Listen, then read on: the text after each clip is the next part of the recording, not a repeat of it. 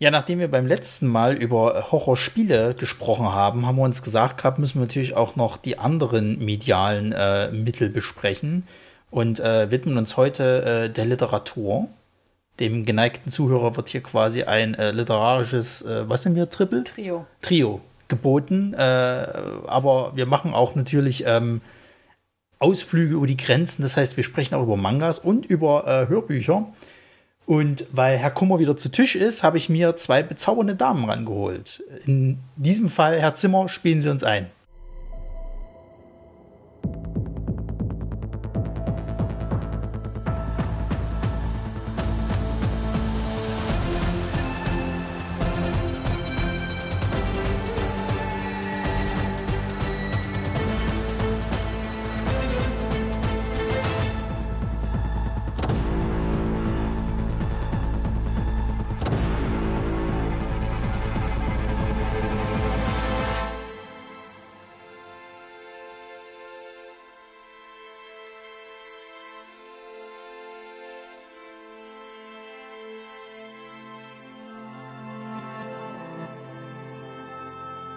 Ja, ich begrüße einmal äh, die zauberhafte Resa. Schönen guten Abend. Hallo. Und die zauberhafte Marisa. Schönen guten Tag. Guten Tag. Ja, wer äh, Dangerously Loud kennt, der weiß, wer Marisa ist. Herr Kummer ist wie gesagt zu Tisch. Das heißt, wir machen das wieder im Dreier, äh, äh, ja, im, in der Dreier-Kombo. Ist aber auch gar nicht mal so schlecht, weil äh, wir haben Gesprächsbedarf. Ähm, wir sind äh, noch mitten im Oktober und mit Halloween voll äh, beschäftigt. Und ähm, die Sache ist halt die, wir haben halt alle viel gelesen als Kinder und wir haben auch jetzt noch äh, ein bisschen was gelesen. Herr Kummer würde wiederum sagen, halt, ach, lesen, wer macht denn das heutzutage noch? Die gucken alle YouTube-Videos und machen hier schöne TikTok-Videos. Ähm, ich sage, ich gehöre zu den belesenen Leuten. Ich höre Hörbücher. das ist mein ähm, Job. ne, der Witz, der Witz ist ja an der ganzen Geschichte, ähm, wenn, wenn man mal überlegt, wo ich eigentlich herkomme, was, was Bücher, also was so Horrorbücher angeht, äh, würden ja viele heutzutage eher sagen, das nennst du Horror. Ich habe aber echt ein Problem, heutzutage ein gutes Horrorbuch zu finden. Also ich weiß nicht, wie ist denn das bei euch? Was, was würdet ihr denn eigentlich als gutes Horror- oder Gruselbuch ansehen? Weil ich finde einfach keins. Kommt drauf an. Also für alle, die es nicht wissen, ich äh, habe das mal beruflich gemacht, also mache ich das noch so halb. Ne? Habe halt in der Bibliothek gearbeitet, deswegen Bücher empfehlen kann ich. Wir können gerne mal zusammen einen Ausflug machen. Aber ich finde, also ich habe das ja über die Jahre so ein bisschen verfolgt, wie sich auch Horrorliteratur so ein bisschen geändert hat. Es gibt schon noch gutes Zeug, aber du musst verdammt danach suchen. Mhm. Wo ich sagen muss, das war eigentlich schon immer so. Es, gibt für jedes gute Buch auch bestimmt zehn, wo du ja sagst, naja, das hätte man auch aus dem Papier was Schöneres machen können. Aber ja, mein Gott, was soll's. Ähm, ich muss aber auch ehrlich gestehen, so moderne Sachen ist schwierig. Also ich bin, was das angeht, gerade eher so bei Psychothrillern angekommen. Das ist jetzt eher gerade noch so meine moderne Form von Horror. Ähm, gibt's auch, muss man sich, muss man sich darauf einlassen. Weil meistens sind es halt irgendwelche Kriminalfälle, die dann halt ausarten. Ähm, aber falls es dich interessiert oder jemanden interessiert, kann ich auf jeden Fall Tess Gerritsen empfehlen oder Cody McFadyen. Ähm, sehr gute Autoren und Autorinnen. Und ähm, das ist richtiger Mindfuck. Es macht sehr Spaß zu lesen.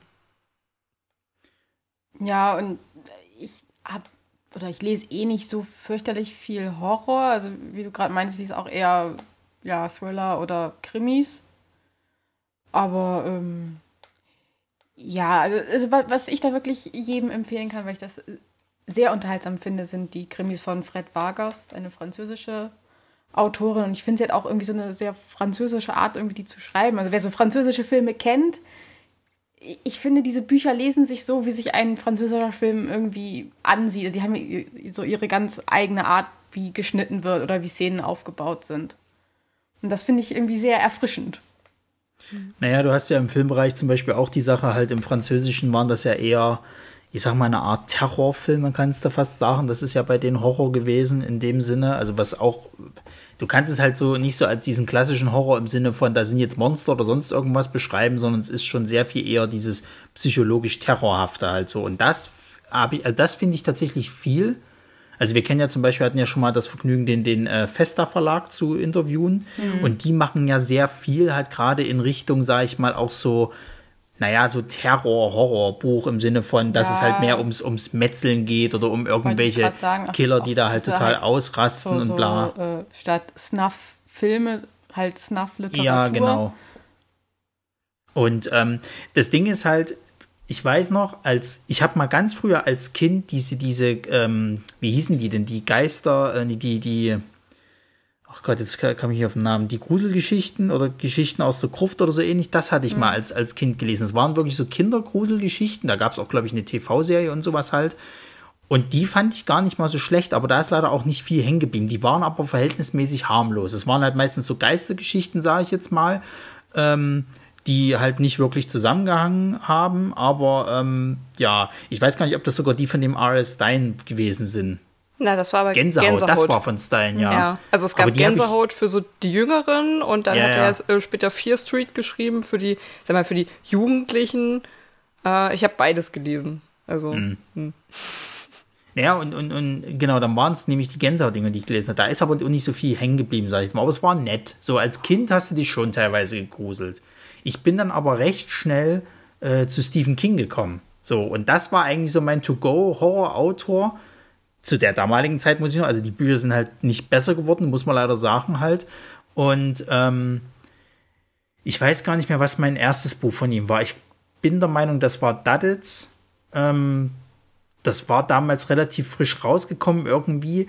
Und das erzählt eigentlich eine klassische, sag ich mal, äh, äh, Geschichte von einer Invasion von Außerirdischen, kannst du sagen. Aber es wird halt mit sehr viel Horrorelementen halt verpackt. So, es geht halt nach wie vor wieder um vier Freunde, die da irgendwie jedes Jahr in so, in so ein äh, äh, Jagdhaus irgendwie in so eine Jagdhütte machen und da irgendwie ihren Jagdausflug und dann bricht da eben so eine Art äh, Virus aus, ähm, der von Aliens quasi halt irgendwie kommt. Und ähm, kommt nicht immer alles von Aliens.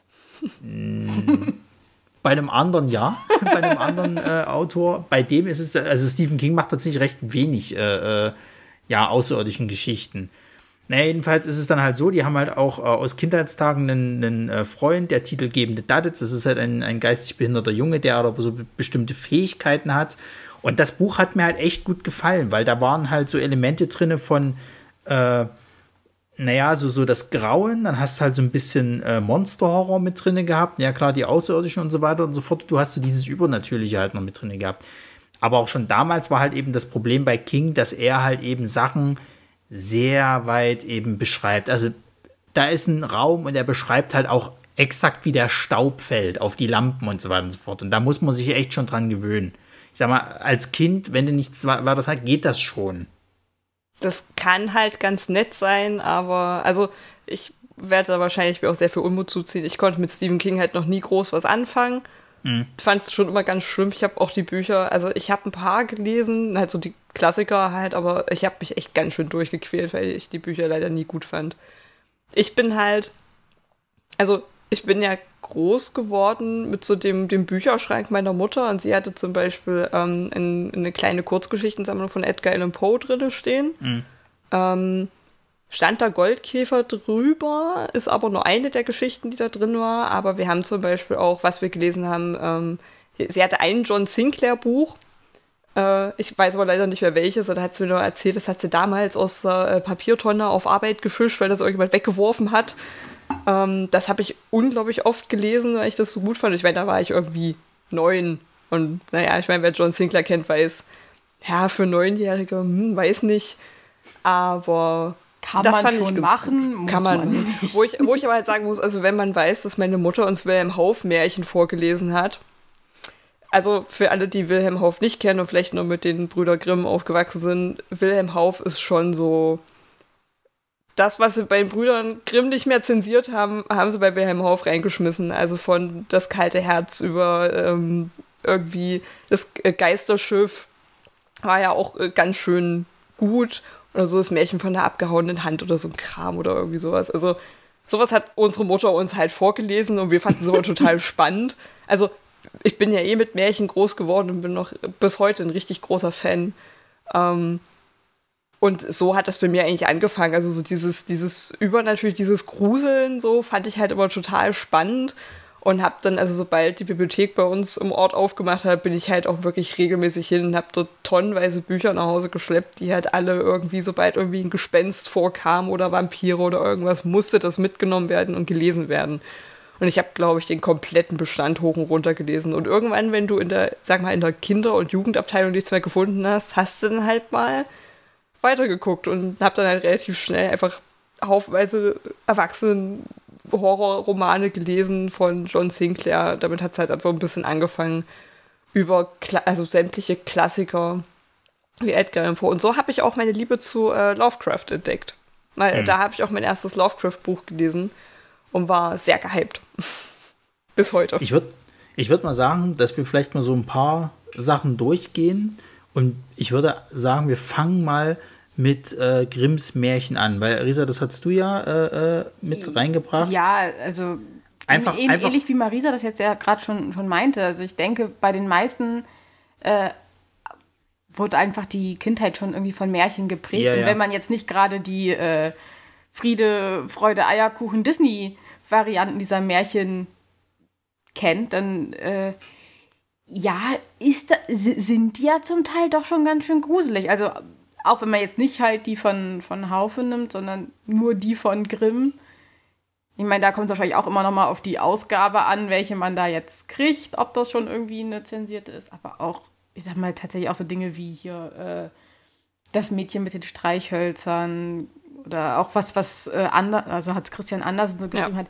Die sind zwar nicht unbedingt gruselig, aber die sind ja zum Teil, äh, die lassen einen ja auch immer so ein bisschen aufgewühlt zurück. Hm. Gibt halt nicht unbedingt immer ein Happy End. Genau, und das ist ja schon irgendwo sowas, was ja dann auch in der Horror- oder in der Gruselliteratur oder auch in Krimis ja auch, auch wieder aufgegriffen wird. Also wie häufig auch Märchen irgendwie äh, einfach Motiv für neuere Geschichten sind. Ja, ja, ja, ja. Ja, wird ja also bis heute viel aufgegriffen. Ja. ja. Also ich meine, es ist ja, es ist ja äh, nach wie vor halt so, dass ja auch gerade wenn du halt Grimms Märchen irgendwo hörst, dass das halt dann immer schon versucht wird, auch einen, einen etwas, sag ich mal, gruseligeren Aspekt irgendwie zu drängen. Also ja, ich meine, also es gab glaub, ja nur schon ein paar hier, Filme, gab äh, schon diese Serie Märchen, und bla. Das am liebsten irgendwie für, für irgendwelche Gruselvarianten umgedeutet wird, ist es, glaube ich, Rotkäppchen, oder? Ja, ja. Schon, ja die Action-Variante, die Horror-Variante. Oder, oder Hänsel und Gretel eigentlich auch ziemlich begehrt. Ja, ja genau. Aber ich glaube, die zwei gibt es in, ich weiß nicht, in, ja. als Buch, als Film, als Comic, als Schon. Manga.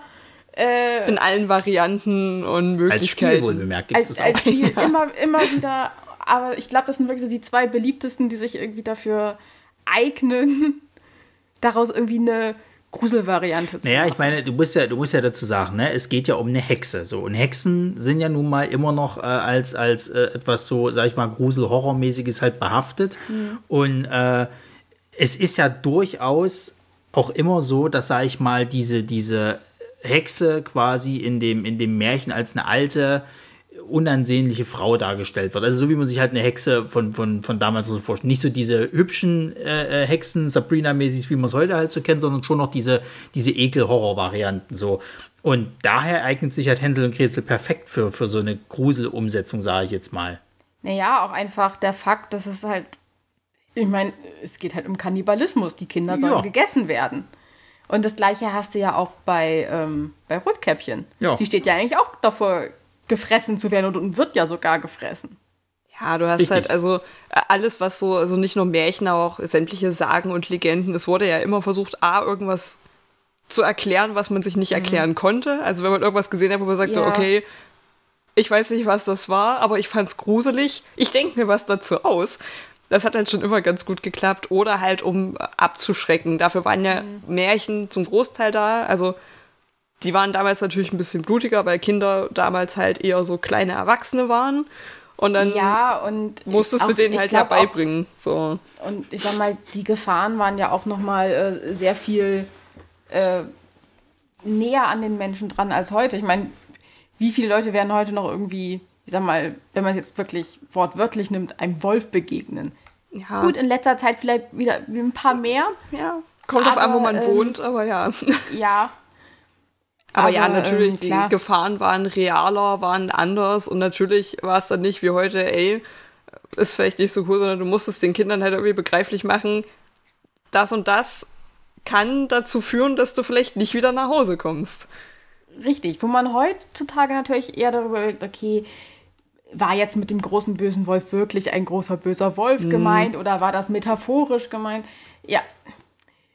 Sei mal, sei jetzt erstmal vielleicht dahingestellt, aber ich glaube, wenn du so, keine Ahnung, 17. Jahrhundert im, weiß ich nicht, Schwarzwald gelebt hast, da war die Wahrscheinlichkeit, dass du vielleicht einem Wolf begegnest, ein bisschen höher als. Aber sagen wir mal so, dann hast du halt so oder so alleine im Wald, glaube ich, nicht so viel zu lachen gehabt. Also, Das, das ist es nicht. Aber ja, wo du auch hier gerade Sagen meintest, ich glaube tatsächlich, ich habe auch wesentlich mehr irgendwie gruselige Sagen oder Fabeln oder sowas gelesen als wirklich äh, Bücher, weil ich äh, anders als irgendwie ihr dann irgendwie zu dem Horror irgendwie tendiert, ich war dann irgendwie automatisch über den ganzen Fantasy-Scheiß. Also auch Dark Fantasy oder Urban Fantasy. Ja, aber Dark Fantasy und Horror, das, das, das, äh, äh, Das, ist schon näher. mal, ja. die, die, die haben das unter, ich sag mal, diese ganzen Genres, irgendwo haben die ja auch was miteinander zu tun. Ähm, ja, aber ich sag mal, bei den Sagen hast du ja auch noch mal ganz viel, also alles, was ich da irgendwie mit der Unterwelt oder ähm, generell auch was was mit Krieg und Totschlag und alles zu tun hat. Schon ganz nett manchmal. Auch so ein bisschen Krieg zwischendurch. Ach ja. Ja, aber ich meine so, also wenn du einen Vampirroman in der Hand hast, ist es ja nicht zwangsläufig immer Horror. Viel würden dann auch sagen, ja, es ist eher so Dark Fantasy. Habe ich auch alles gelesen, aber Ja. ich finde, manchmal ist die Grenze, verschwimmt da, mal, da schon eher Mhm. wahrscheinlich. Also es kommt halt, Ja. es kommt, sag ich mal, es kommt auf die Art der Geschichte an. Wenn ich jetzt natürlich Ja. so eine Schmonze haben will, ne, dann lese ich halt Twilight. Und äh, wenn ich aber, sag ich mal, einen richtig guten äh, Vampir-Roman haben will, dann lese ich zum Beispiel von Stephen King Salem Slot. So, oder Brennen muss Salem. Den Oder- fand ich erstaunlicherweise echt extrem gut. Such mir andere richtige Autoren. Ja. Der war wirklich, also der war wirklich halt gut, weil, weil, also ich finde zum Beispiel, ähm, wir hatten ja jetzt letztens auch die Serie geguckt, äh, Midnight Mass hier auf, auf Netflix. Oh, nicht spoilern, ich habe es ja nicht gesehen, aber ich habe so Bock drauf. ich habe da keine Ähm, Zeit. Ja gut, dann äh, hast du dich jetzt schon selber damit gespoilert, wenn ich schon von dem einen zum anderen komme.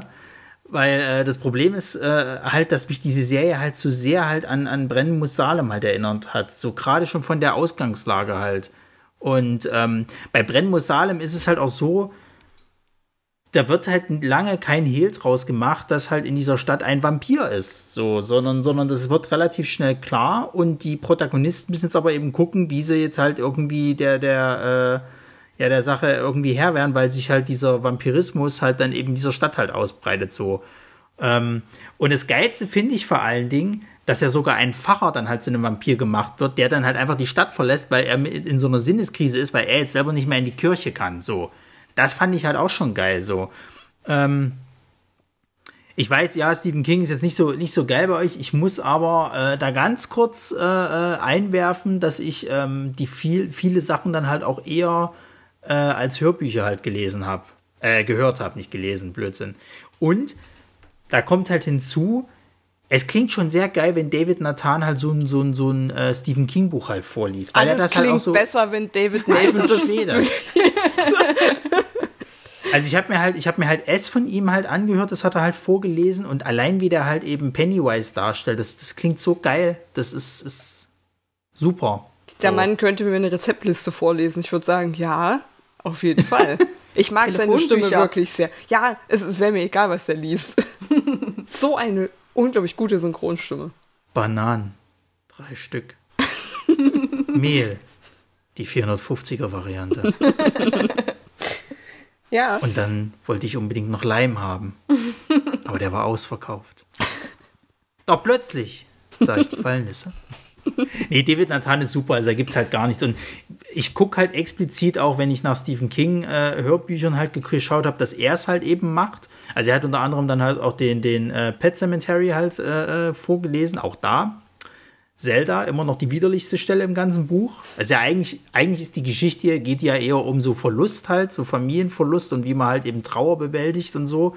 Und du hast dann immer mal so Nuancen von Horror halt eben drin. Und das wird dann, eskaliert dann halt ganz zum Schluss eher. Das sind so die, das, die paar letzten zwei Kapitel oder drei Kapitel, wo es dann extrem eskaliert. Ähm, und ja, also äh, Stephen King, äh, das ist halt so eine Sache. Also der hatte ja mal eine ganze Zeit lang, hatte der diese Drogen- und Alkoholprobleme und meint aber auch selber, dass er da die besten Werke geschrieben hat. Und das kann ich halt auch so unterschreiben, weil gerade was dann so später kam, also ich habe da mal irgendwie, das war so eine, so eine Kombi von vier Büchern, die nacheinander zeitgleich irgendwie hierzulande erschienen.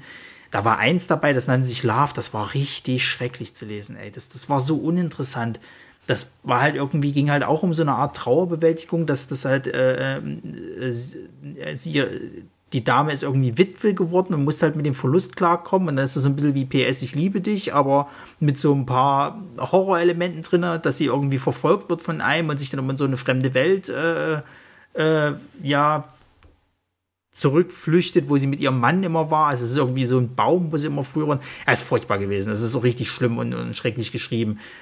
Und du merkst halt, ich weiß halt nicht, warum das so ist, aber irgendwie kommt da halt kein richtiger Grusel mehr auf. Also gerade bei so vielen Geschichten, die ich halt früher als Kind gelesen habe, war halt noch so dieser Schauer halt da. Also gerade wenn ich es abends oder so gelesen, ich habe echt Schiss gekriegt bei einigen Geschichten. Und wenn ich mir heute Geschichten von ihm durchlese, da ist das überhaupt nicht mehr so.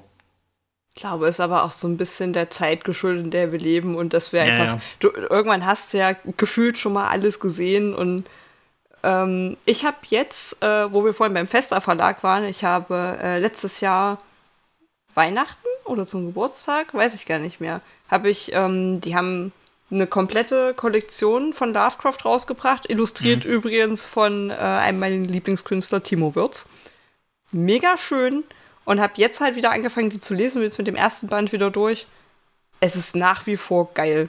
Und ich liebe es, ich lese es immer früh in der S-Bahn auf dem Weg zur Arbeit und das habe ich nicht mehr bei vielen Sachen, aber gerade so diese Klassiker, die halt eher so diesen subtilen Horror haben, wo halt nicht irgendwie ständig irgendwelche Gruselgestalten um die Ecke springen, so, so dieser subtile Horror, irgendwas, was wirklich nur so ein bisschen angedeutet wird, was du dir auch besser vorstellen kannst. Also mhm. wenn du halt, wenn er irgendwie beschreibt, dass er da irgendwie so eine dunkle Kellertreppe runtergeht, denke ich mir so, hm, ja, und jetzt ganz schnell bitte Licht anmachen. So, sowas mag ich halt. Und das funktioniert immer, finde ich funktioniert bei mir eher als wirklich irgendwelche äh, so Monstergeschichten oder sowas. Äh, halt so subtiler Horror, der geht immer, weil der ein bisschen realer und ein bisschen lebensnah ist, finde ich. Mhm. Weil er da ja mit Ängsten spielt, die du durchaus ja selber im Alltag hast. So. Und das, ja. das funktioniert schon eher. Ja, das ist, glaube ich, auch das, was wieder so in diese Psychothriller-Richtung halt geht, weil ich finde auch, also ähm, ich sag mal, ich lese halt sehr gerne hier die Sachen von Jim Butcher mhm. mit ähm, äh, die Harry Dresden-Reihe. Ja, auch sehr gut. Ja, aber ähm, ich sag mal, da sind, das sind auch, sag ich mal, durchaus gruselige Elemente drin. Aber äh, ich sag mal, was einem dann doch eher hängen bleibt, ist dann, wenn er halt wirklich so von seinen eigenen Ängsten irgendwie erzählt und äh, gar nicht so sehr, dass er da jetzt irgendwie gegen irgendwelche Werwölfe oder sonst was kämpfen muss, sondern ja, was es eigentlich mit ihm macht. Ja. Und äh, ich glaube, das, das ist auch dieser subtile Horror ja eher, eher gar nicht so sehr, dass da jetzt irgendwie ein Monster auf einen wartet oder dass man irgendwie gegen irgendeinen Gruselclown kämpfen muss, sondern dass man irgendwie sich selber irgendwie überwinden muss, einfach in einen dunklen Raum zu gehen. Das fand ich ja, ja, ganz spannend. So, ich hatte bei der, bei der Recherche hatte ich mal so ein bisschen geguckt, so Ursprünge von Horrorliteratur und wie sich das so in verschiedenen Ländern äh, entwickelt hat und wer da von wem immer so ein bisschen abgeschrieben hat und sich hat inspirieren lassen. Und ich habe äh, sehr viel gelernt in diesen zwei Tagen. Ähm, und was ich sehr schön finde, dass gerade auch so dieses psychologische Element äh, wohl tatsächlich zumindest habe ich keine anderen Quellen gefunden, die was Gegenteils behaupten. So als erstes richtig intensiv und bewusst bei äh, Edgar Allan Poe benutzt worden. Und das mochte ich halt auch. Er hat ja wirklich so mit den Urängsten gespielt. Also gerade so irgendwie mhm. lebendig begraben ist ja so das beste Beispiel. Oder äh, die Grube und das Pendel halt dieses du siehst das Ende ja auf dich zukommen, aber du kannst nichts machen, was ja so die schlimmste Vorstellung überhaupt ist. Und diesen psychologischen Aspekt, der ja dann dir sagt, okay, das ist deine Angst, da mache ich eine Geschichte draus und du durchlebst es ja dann automatisch. Das finde ich halt nach wie vor auch scheiße gruselig manchmal, weil hm. da denkst du auch eher noch mal drüber nach, nachdem du es gelesen hast. Ja, das ist halt das, das ist halt auch so der, der Reiz, warum ich halt das lesen will, weil ich, also der Unterschied halt ist der, bei, bei einem Film sehe ich es halt, ne? Aber du bist halt irgendwie noch in so einer sicheren Distanz. Das passiert, im besten Falle geht der Horrorfilm natürlich bei dir im Kopf dann weiter, aber es ist meistens immer so, ha, du hast es jetzt geschafft, abgeschlossen, Feierabend. Beim Buch ist es halt so, du stellst es ja im Kopf vor, was da halt passiert. Meistens, wenn du liest, hast, hast du ja immer irgendeine Stimme, die halt ein Erzähler sozusagen im Kopf und dadurch, finde ich, stellst du dir die Sachen nochmal intensiver vor. So, und, und bei, ähm, also dieser, dieser Aspekt, dass du dadurch nochmal Ängste erlebst und so weiter und so fort, das wäre mir ja lieb, aber ich muss halt echt sagen, ich habe das seit Kindertagen in keinem Horrorbuch mehr halt gehabt, so. Und da komme ich jetzt gleich mal auf äh, Lovecraft, weil ich war zum Beispiel mega enttäuscht, als ich damals äh, Berge des Wahnsinns gelesen habe. Ich habe das halt gehört gehabt, so von allen so, ja, das ist der Lovecraft-Roman, Gottes Willen, krasser geht's nicht, bla.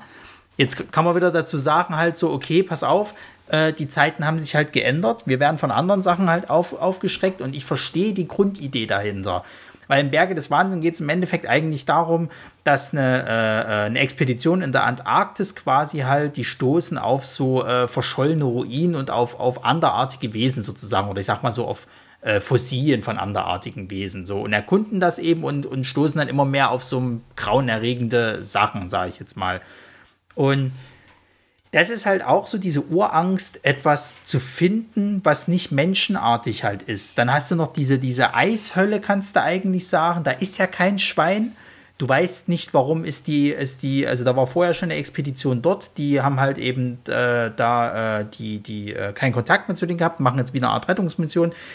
Da sind nur Leichen, du hast keine Ahnung, was ist da passiert, um Gottes Willen, da muss ja irgendwas durchgedreht sein. Ähm, Du kriegst auch nie so richtig raus, was es jetzt nun genau war.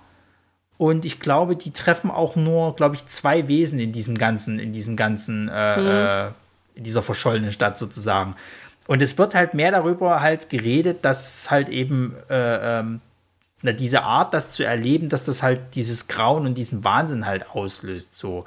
Und insofern gehe ich da mit, aber es hat sich mir im Kopf irgendwie nicht so richtig übertragen halt. Also ich würde tatsächlich Berge des Wahnsinns nicht unbedingt empfehlen, wenn jemand sagt, ich brauche so die beste Lovecraft-Geschichte. Da gibt es andere. Ähm, aber ja, das stimmt schon. Also äh, ich habe jetzt beim, beim Wiederlesen auch festgestellt, er beschreibt vieles gar nicht so richtig was so sein Lieblingsmove ist, ist so, ja, es ist viel, äh, viel grauenhafter, als ich das jetzt hier wiedergeben könnte. Ja, ja. Ja, du bist einfach nur zu faul, das zu beschreiben. Toll. Das ist halt das Problem, weil ich habe halt auch keine Lust, wenn dann irgendwo was von Schokoten äh, geredet wird, mir erstmal nach Fanarts zu gucken, wie so ein Vieh ungefähr aussieht. Weil das ist halt das, ich brauche halt um mir das halt auch im Kopf vorzustellen, schon eine Beschreibung von dem Wesen. Wenn der sagt, es ist unaussprechlich und es kannst halt, es gibt ja diese Geschichte des Unaussprechbaren oder wie, wie das glaube ich heißt wo, glaube ich, zwei Leute scheinbar von einem Zombie oder einem Untoten angegriffen werden. Also so klingt es zumindest für mich. Und dann labern die aber die ganze Zeit, ja, wie, wie kann man das Unsprechbare oder das, das Unnennbare äh, benennen, wenn es halt nichts Definierbares halt gibt, sozusagen. So, und am Ende kommt dann raus, ja, es war halt was Unnennbares. Ja, sorry, Leute, aber wenn es ein Zombie ist, dann beschreib's doch, dass es menschenähnlich aussieht, das Fleisch ist verfault oder sonst irgendwas. Du musst mir schon irgendwas geben, weil sonst naja, kann ich halt nicht. Vielleicht ist das ja eher so wie halt S. Aber S wird beschrieben. Ja, aber ich sag mal, die Idee muss er ja auch irgendwo herhaben. Vielleicht hat er die tatsächlich aus dieser Geschichte. Niemand kann es genau beschreiben, weil es für jeden irgendwie anders ist. Und, Na, bei S, äh, bei S wird ja gesagt, dass er als, als Clown auftaucht, weil das quasi einmal eine Urangst ist und gleichzeitig halt die Menschen begreifen können, was es ist. Wiederum taucht er aber dann immer in den Ängsten auf, die die Menschen sind. Und seine wahre Gestalt die können halt die äh, Menschen nicht begreifen, wenn sie halt sehen, deswegen werden sie halt wahnsinnig so. Im Film haben sie oder im Buch haben sie dann irgendwie das so als spinnenartiges ja. Wesen irgendwie gemacht. Im, im Buch, glaube ich, beschreiben sie das auch irgendwas mit spinnenartiges Wesen, aber es wird halt auch nur so, so, äh, äh, äh ja, leicht beschrieben. Also so genau kriegst du es dann auch nicht mit. Aber das finde ich funktioniert für mich besser, als zu sagen, ja, ist ein Schogote, der ist so ein bisschen schleimig und hat viele Augen. Ja. Das sieht dann für mich aus wie der Block wie mit Augen. Eine tolle Show. ja, klar. Aber ähm, ich sag mal, es werden ja auch Ideen genommen und weiterentwickelt und ich verstehe das schon. Also ich sag mal so, zu der Zeit, wo das ja alles rauskam, kann ich mir vorstellen, hat das die Leute wahrscheinlich aus, aus der Kalten erwischt, weil keiner hatte vorher wahrscheinlich eine Ahnung gehabt, äh, äh, was es so alles an Horror gibt. Wir leben ja nur heute in einer Zeit, in der äh, äh Horror ganz anders funktioniert. Und ich vermute einfach mal, dass diese Geschichten halt, ich will den Begriff altbacken jetzt nicht sagen, aber vielleicht einfach auch nicht der Zeit mehr so entsprechen. Naja, es war halt damals quasi was nicht da gewesen ist. Das heißt, genau. es war halt alles neu und du hattest halt nicht irgendwie schon die 400. Version eines Zombies oder eines Vampirs oder eines Werwolfs. Das heißt, es war damals ja noch relativ einfach, was Neues mhm. zu erfinden und Menschen haben immer Angst vor dem, was Neues und was sie nicht kennen. Ja, ja. Ähm, das ist zum Beispiel auch, ich habe letztens auch wieder äh, Krieg der Welten äh, als, als Hörspiel gehört und auch, auch wieder festgestellt, also ich mag die alte Version lieber als ähm, das Ding, was sie dann daraus gemacht haben als Film, mal abgesehen davon. Mit Tom Cruise. Aber es ist auch so, wie, wie das alles beschrieben wird und so, denkt man sich halt, ich sehe da halt einen ne Mülleimer auf drei Beinen, der da irgendwie durch die Gegend rennt. Das ist halt null gruselig. Aber wenn du halt überlegst, dass es halt damals zu einer Zeit entstanden ist, wo sich Leute wahrscheinlich nicht mal richtig vorstellen können, dass man überhaupt mal selber ins All kommt, so mhm. von der Erde weg. Also. Ich glaube auch, das macht auch so ein bisschen jetzt vielleicht auch dein Dilemma aus, Roddy, dass du halt kein, äh, kein Horrorbuch mehr findest, was dich so richtig abholt, weil ich glaube einfach, wir leben zum einen in einer Zeit, wo wir von Horror- und Gruselgeschichten einfach so übersättigt sind, dass eigentlich das Einzige, was uns irgendwo noch schockt, eher Geschichten sind, die halt mit der Psyche, also mit dem Menschen als Monster ja, ja. Irgendwie, irgendwie äh, das behandeln, anstatt halt, gut, da ist halt jetzt irgendein großes spinnenartiges Wesen und das ist irgendwie eine Urangst, aber gut, wir haben jetzt, jeder hat schon irgendwie, war, war das 2015, als diese bekloppten Horror-Clowns da in Amerika rumliefen? Und es kann sein, dass es so die Zeit war, ja. Ja, also wir hatten die Horror-Clowns. Sie liefen hier rum, wenn du so willst. Wir müssten nicht nochmal darüber lesen. Aber äh, ja, also da ist dann, glaube ich, einfach äh, ein Buch, was dann irgendwie äh, irgendwelche, ähm, das Innenleben eines Mörders beschreibt, doch schon irgendwie faszinierender oder gruseliger als, ja, noch ein Zombie. Aber das finde ich, äh, also auch gerade noch mal so in, in, in Abgrenzung, warum ich Horrorliteratur immer Horrorfilmen vorziehen würde, ist halt auch das, also ja, du durchlebst es halt natürlich anders, wenn du es liest statt schaust, aber das Ding ist halt auch, der Film ist halt fertig. Du guckst also was, was jemand anderes hat irgendwas gelesen und sagt, das ist meine Version davon. So. Und die ist immer vorgefertigt. Deswegen haben ja viele Leute mit Buchverfilmung, also ja, natürlich, weil sich nicht alles so verfilmen lässt, aber mhm. eine Buchverfilmung, weil wenn du das liest, natürlich, der Autor oder die Autorin gibt dir eine Beschreibung, zum Beispiel von Charakter A, der sieht so und so und so aus die muss ja, oder die ist ja meistens nicht bis ins kleinste Detail gemacht. So. Und dann hast du in deinem Kopf natürlich ein Bild. So, der Regisseur oder der, der Drehbuchautor sagt, ja, wir machen das so und so und wir hätten gern den Schauspieler oder die Schauspielerin dazu. Und dann ist es halt vielleicht nicht ganz das, was du dir vorgestellt hast, als du es gelesen hast. Und deshalb finde ich Filme dann immer so schwierig, weil das ist halt eine Version davon. Mhm. Und du kannst es nicht so gut durchleben, weil da passt dir der Schauspieler nicht. Wenn du Pech hast, schaust du eine schlechte Synchro, da findest du die Synchro auch noch scheiße. Äh, oder es ist irgendwas, irgendjemand davon kann einfach nicht schauspielern. Das macht halt alles mhm. kaputt. Das hast du halt im Buch alles nicht. Da kommt es halt einfach nur darauf an, kann der oder diejenige schreiben oder nicht. So. Und meistens liest man ja Bücher nicht unbedingt, die schlecht geschrieben sind, außer man ist wie ich und quält sich durch alles und denkt sich hinterher, gut, das war verschwendete Lebenszeit, aber ich habe es gemacht. Ähm, aber wenn ein Buch richtig gut geschrieben ist, dann hast du ja zu jedem Charakter irgendwie eine Verbindung, baust das irgendwie auf und das hast du im Film halt alles nicht. Und dann finde ich halt auch, kann man in einem Buch immer ein bisschen mehr mitfühlen. So, weil das natürlich auch beschrieben wird. Du so, als der Schauspieler die Schauspielerin musst dir halt irgendwie klar machen, ich habe jetzt Panik und das sieht halt bei mir so aus und dort ist halt so, es wird beschrieben, wie sich diese Panik anfühlt, wie sich das aufbaut und du kannst es eher selber begreifen. Und deswegen ist Literatur halt da auch immer, weiß nicht, ein bisschen, bisschen treffender. Man verbringt auch einfach mehr Zeit mit den Charakteren. Also ich sag mal, ein Film im besten Fall hast du irgendwie anderthalb Stunden, zwei Stunden was von. Aber ein Buch, da liest du ja schon mal zwei, drei Nächte, je nach, klar, wie schnell man liest und auch wie viel Zeit man hat, ähm, liest man da halt einfach länger dran und man legt es ja weg und dann muss man drüber nachdenken und dann greift man wieder dazu und man baut ja ein ganz anderes Verhältnis zu den Charakteren, zu der Geschichte an sich auch auf. Man, man verwirbt auch viel mehr eigene Erfahrung damit als bei einem Film. Beim Film hast du es eher hinterher, wenn du über den Film sprichst. Dass du dann sagst, ja, okay, hier sowas ist mir auch schon mal passiert oder das war doch wie da und da. Bei einem Buch hast du das schon im Prozess des Lesens irgendwo mit drin, dass man das irgendwie mit anderen Dingen verknüpft. Ja, das unterscheidet es ja eh. Also beim Horrorfilm, sage ich mal, ist es ja wirklich so, wenn der Horrorfilm gut ist, beschäftigt er dich halt noch nach dem Film halt noch lange sozusagen in irgendwelcher auf dem, Form. auf dem dunklen Heimweg nach Hause. Ist ja nicht nur da, also es muss ja, es kann ja sogar sein, dass es dich halt noch nachhaltig weiter irgendwie äh, äh, behandelt. Und dann sind das meistens aber auch wieder Geschichten über irgendwelche, sag ich mal, menschlichen Monster im, im Sinne von, mhm. wenn du es halt so willst. Bei einem Horrorbuch ist es halt genauso.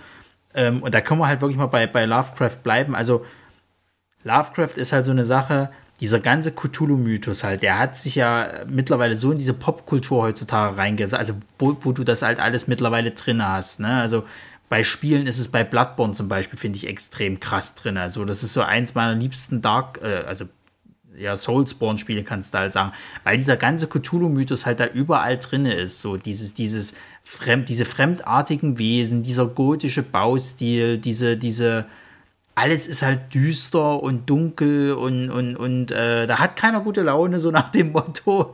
Ähm, dann hast du das im Filmbereich, wo man auch sagen muss, es gibt ich glaube, es gibt noch nicht eine einzig gute, wirkliche Love, also gute Lovecraft-Verfilmung. Also mir fällt jetzt gerade im Kopf keine eine. Sie hatten jetzt letztens ja hier äh, Color von Outer Space äh, äh habe ich auch noch nicht gesehen. gemacht.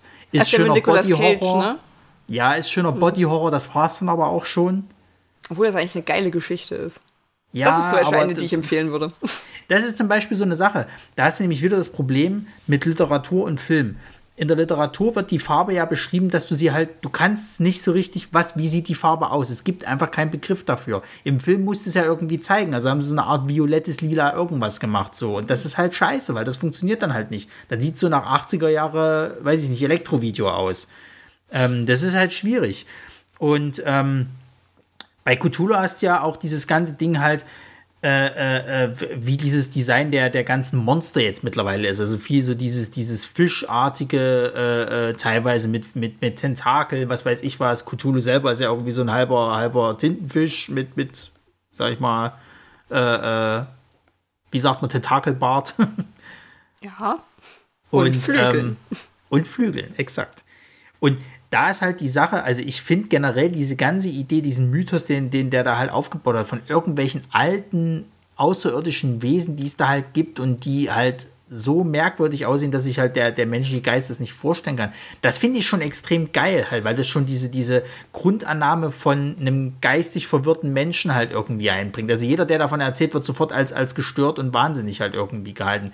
Und damit kannst du halt so schön spielen. Also das geht ja schon los, dass er ja, ähm, glaube ich, halt dieses Arkham äh, äh, äh, als Stadt war das, glaube ich, bei ihm. Und bei Batman ist es halt das Asylum. Das passt halt wie Arsch auf Eimer, so nach dem Motto, weil da die ganzen Verrückten drin sind. Mhm. Ähm, du hast bei, bei Cthulhu, finde ich halt, also bei, bei, überhaupt bei Lovecraft finde ich halt auch so, wo ihr halt vor uns gesagt habt, dieser, dieses halt, dass es die Ohrängste bedient. Ich hatte mal irgendeine Geschichte gelesen, die ging um den Ghoul, so.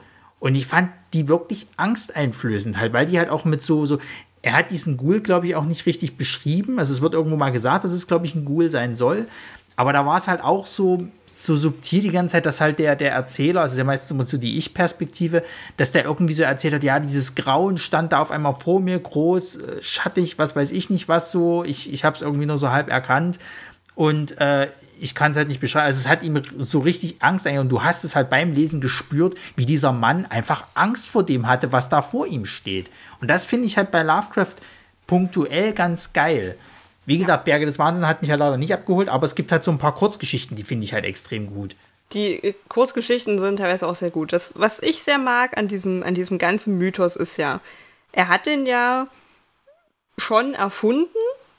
Ähm, ich weiß gar nicht, warum er der Cthulhu-Mythos genannt wird. Also Cthulhu wird in einer Geschichte erwähnt. Das ist ja. der Ruf des Cthulhu, ansonsten kommt der nie wieder vor. Ja, ja. Ähm, es sind halt eher so, also halt die großen Alten, es sind durch zehn Stück. Ähm, und darauf baut ja dieser ganze Kosmos aus. Und jede, jede Kreatur und jedes Wesen, was irgendwie darin vorkommt, hängt irgendwie zusammen. Und er wollte im Endeffekt für seine Geschichten einen, einen ja, einen, okkult, einen okkulten Rahmen machen, der alle Geschichten irgendwie schon miteinander verbindet, aber die Geschichten bauen nicht wirklich aufeinander auf. Also du kannst sie ja alle völlig autark voneinander lesen. Aber das waren halt so wiederkehrende Elemente, die halt wichtig waren. Und das Ganze ist ja nur so groß geworden, weil äh, dieses Necronomicon, was er ja beschrieben hat, weil die Leute davon ausgegangen sind, das ist ein real existierendes Buch. Das gibt's irgendwo. Und er hat wahnsinnig viele Leserbriefe bekommen und auch Anfragen von befreundeten Autoren, die gemeint haben, ja, was ist denn jetzt mit dem Buch? Wo finde ich das denn? Und er hat halt immer wieder erklärt, das Buch gibt's nicht. Das existiert nicht. Und dann hat er halt ähm, damals relativ viele Bücher ähm, Korrektur gelesen, auch für befreundete Autoren und hat immer mal ähm, so spaßeshalber das Necronomicon oder irgendwas aus seinem, aus seinem okkulten Mythos oder irgendwie mit einfließen lassen. Und die fanden es halt alle so genial, dass sie es übernommen haben. Und ähm, dann haben halt auch noch andere Autoren angefragt, so können wir das auch für unsere Geschichte nehmen.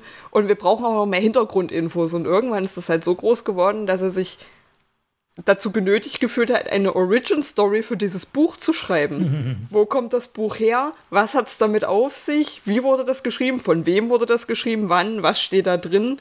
Und er musste sich dann halt echt hinsetzen und alle Fragen, also er hat quasi alle Fragen gesammelt, die ihm dazu geschrieben wurden und hat dann angefangen, eine Geschichte über dieses Buch, auf dem seine Geschichten basieren, zu schreiben.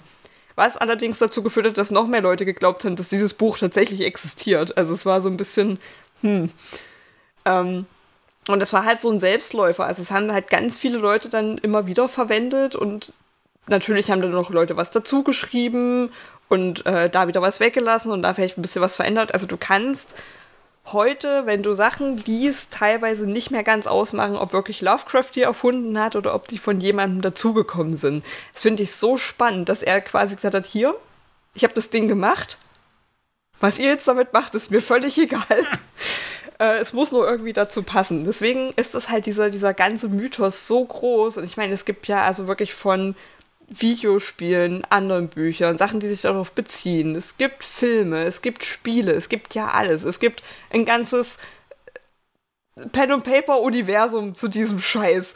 Und das ist so groß mittlerweile. Und äh, ja, das fand ich auch spannend. Pushen.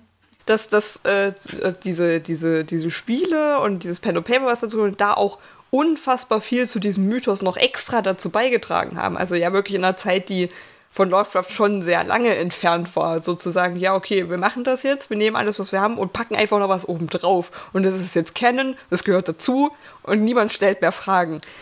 Und ich finde es schön, dass das halt einfach bis heute so ein so ein Gemeinschaftsprojekt ist und da ja einfach sich immer noch was ändern kann. Das wird auch nie aufhören. Ich meine, das Ding ist so groß und so medial vertreten. Ich meine, du hast ja gesagt, das ist ja einfach popkulturell so das Ding.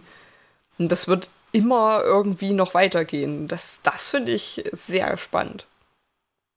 Ja, zumal ich halt auch finde, dass du ähm, das als so den modernen Grusel eigentlich bezeichnen kannst. Also, weil es gibt halt diese Gruselwelt, sage ich jetzt mal, von diesen anderartigen Wesen, die sich natürlich immer weiterentwickelt, weil jetzt halt jeder Dulli nochmal irgendwas dazu dichtet. Ähm, aber das funktioniert halt einfach so. Es ist halt anders wie, ich sage ich mal, im normalen Horrorbereich, wo dann halt gesagt wird, na, wir holen mal wieder die Zombies raus und gucken mal hier Vampire und da ist der Werwolf so.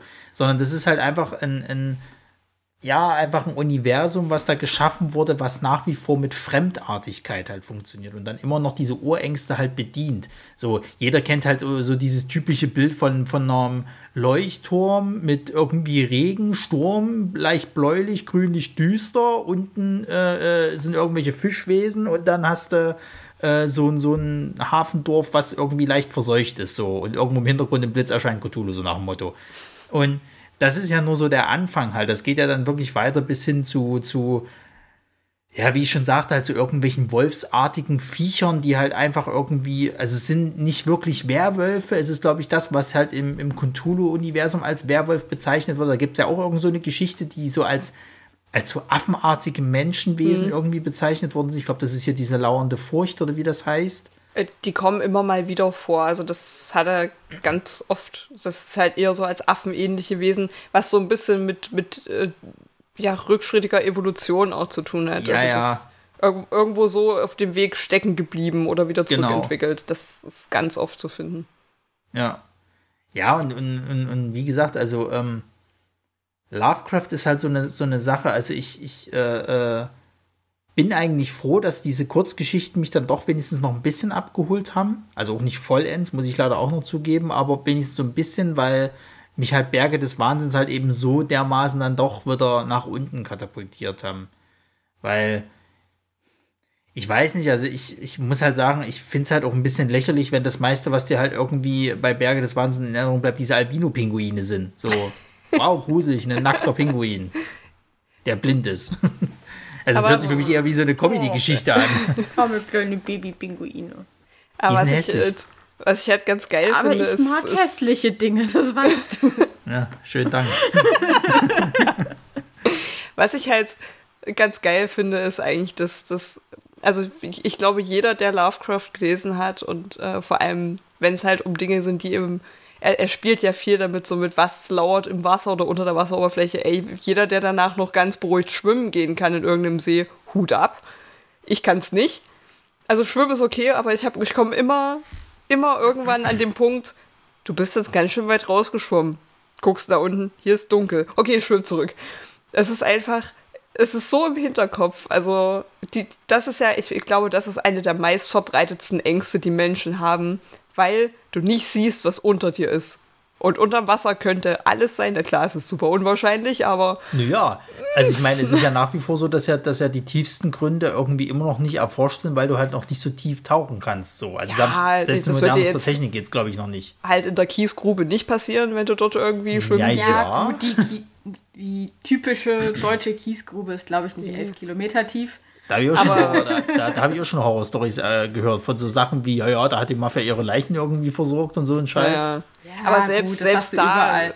hast du ja Leute, die sagen, okay, ich gehe nur so weit, wie ich irgendwie noch halbwegs stehen kann oder so. Ich, also die wahnsinnige Angst davor haben, so sobald kein Boden oder ist, dass da irgendwas ist, und ich meine, es ist doch, es ist doch, glaube ich, jedem schon mal passiert. Du bist irgendwie geschwommen und dann so, oh Gott, da ist irgendwas an meinem Bein und es war im Endeffekt nur eine Alge oder irgendwas und sofort, ja, das okay, reicht Panik. Schon. Das reicht schon. ich wollte gerade sagen, Algen an Füßen ist das Schlimmste, was einem so passieren kann. Ja, ja. Und das, vor allen Dingen, ich meine, wenn du läufst, okay, irgendwann kommt dann halt Algen, aber wenn du schwimmst und da schwimmt halt irgendwie einer an dir vorbei und streift dich, ich glaube, das ist das Schlimmste, was passieren kann.